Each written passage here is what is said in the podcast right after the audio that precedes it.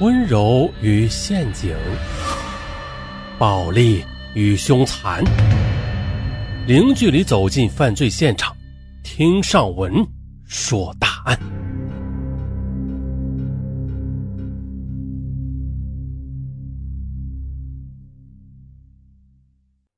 一九九七年四月二十八日，台北县泰山乡的中港大排一水沟内发现一具女尸。尸体全身赤裸，肝脏破裂，腹部大量出血，左小指断开，处女膜有破裂痕迹。再就是整个身体被绑了六个铆头，沉在水沟内。后来经验尸证明，被害人已经死亡八到十天，年仅十六岁。后来又经证实，这位被凌虐致死的受害者叫白小燕，是台湾知名艺人白冰冰的女儿。说到白小燕绑架案，我们首先得说起白冰冰。白冰冰一九七五年前往日本发展，嫁给了当时著名的漫画家尾原一起。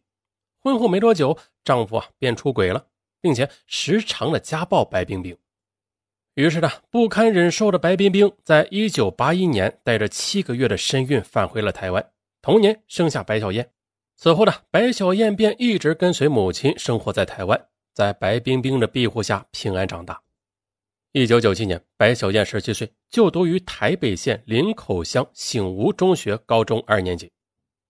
四月十四日上午七点，白小燕像往常一样离家上学，可是啊，路上却被陈进兴、高天明还有林春生三人强行拖进一辆面包车，接着三人火速驾车逃走。白小燕的不幸从此开始。绑架得逞后，歹徒剁下白小燕的左手小指，并拍下她裸露的左胸照片三张，后将断指裸照和白小燕亲笔写的求救信装进一只浅绿色的塑料袋中，然后放到了桃园龟山乡的墓地里。接着，绑匪给白家打电话，但是由于白冰冰不在家，电话并未接通。当天晚上八点二十分，歹徒再次打电话来，这次打给的是白冰冰的哥哥白延坤。要求对方去龟山墓地。随后呢，白岩坤便通知白冰冰，两人前往龟山墓地，并在墓地发现了白小燕的手指裸照和求救信。求救信中写道：“妈妈，我被绑架了，现在很痛苦，你一定要来救我。他们要五百万美金，不可以连号，要旧钞票，千万不要报警，要不然性命休矣。等候联络，白小燕。”可以看得出来。这张纸是从白小燕的作业本上撕下来的，整封信的字迹潦草，笔画不平衡，字迹颤抖。可以想象呀，白小燕当时是忍受了怎样的痛苦，才写下了这封信呢？白小燕的母亲白冰冰当年是因为唱闽南歌曲走红的啊，在台湾呢有大批的歌迷。白冰冰还喜欢做慈善，经常为台湾的各种政治活动站台。因此，人脉兴旺，广结善缘。其实的，在一九九零年时，白冰冰母女俩就已经遭受过歹徒的劫持了。后来呢，被安全救下之后，白冰冰便将自家的别墅改造，四周装上高压电网，并且有意的结交高官和黑道的朋友，为母女俩谋求保护。可谁曾想啊，七年之后，白小燕再遭劫持，并且被剁下小指，拍下裸照。这白冰冰完全六神无主了，没办法，最后他只得找到当时私交不错的刑事警察局局长杨子敬求助。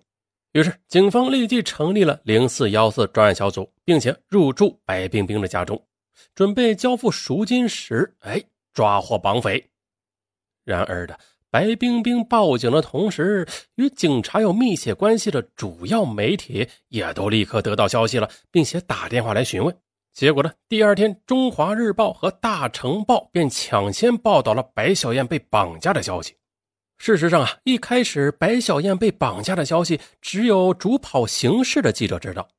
一般来说呢，记者对绑架案和警方是有默契的，除非确定人质安全了，那否则绝对不会提前报道的。为什么不能提前报道呢？原因很简单，以免人质遇害。然而呢，这次的默契却被打破了。或许是白冰冰的影响力实在是太大了，那大明星的女儿被绑架的新闻，这诱惑力太高了。无论白冰冰当晚是如何哀求，她仍然不能阻止消息见报。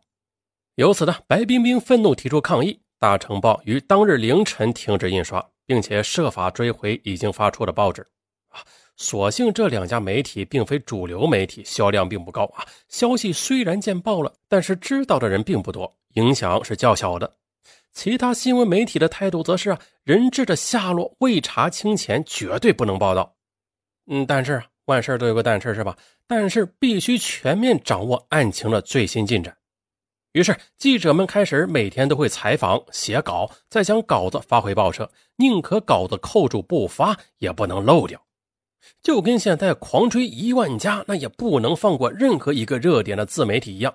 他们会提前攒稿，以随时做好发稿准备。哎呀，大家想想吧，就是在这种态度下，白家别墅门外堵了近十辆采访车啊！这记者们是二十四小时蹲点采访，就连白冰冰家附近的几家旅馆也都被记者给住满了。这种局面，哪怕是傻子也知道出大事了，有大新闻了。白小燕被绑第二天，也就是四月十五日晚上，绑匪打电话了，只问了一句。钱准备好了吗？便挂断了电话。四月十六日，绑匪再次来电，问钱是否准备好。同时呢，白冰冰在电话中要求确认女儿还活着。几分钟之后，传来女儿读报纸的声音。这会儿，台北警方已经调集七百警力部署在台北和桃园两县，全程监控白冰冰家的电话。然而啊，歹徒用的是盗拷的行动电话。这儿啊，做下说明。这盗拷器可以在别人拨号的时候啊，暗中盗用对方的通话线路，哎，成为原电话的分身。因此呢，绑匪虽然多次来电，警方都无法查获其行踪。在此期间，白冰冰到处筹借绑匪要的五百万美元，并且不连号的旧钞票。四月十七日，绑匪再次打电话问：“这钱准备好了没有啊？”得到肯定答复后，便挂断电话。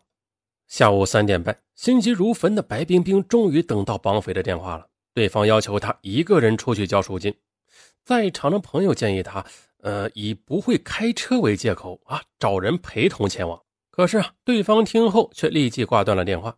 没过多久，绑匪又打来电话，说：“你女儿说你会开车呢，你骗人。”啊，虽然被识破，但是白冰冰很高兴啊，至少证明女儿还活着嘛。就这样呢，一个小时之后，白冰冰与女警乔装的女伴一同出门赴约，警车伪装成出租车尾随，但绑匪一直没有露面，只得反悔。四月十八日，案发第五天，白冰冰在绑匪电话提示下，带着五百万美元在台北县绕来绕去，仍未见到绑匪的面。那这绑匪也够谨慎的啊！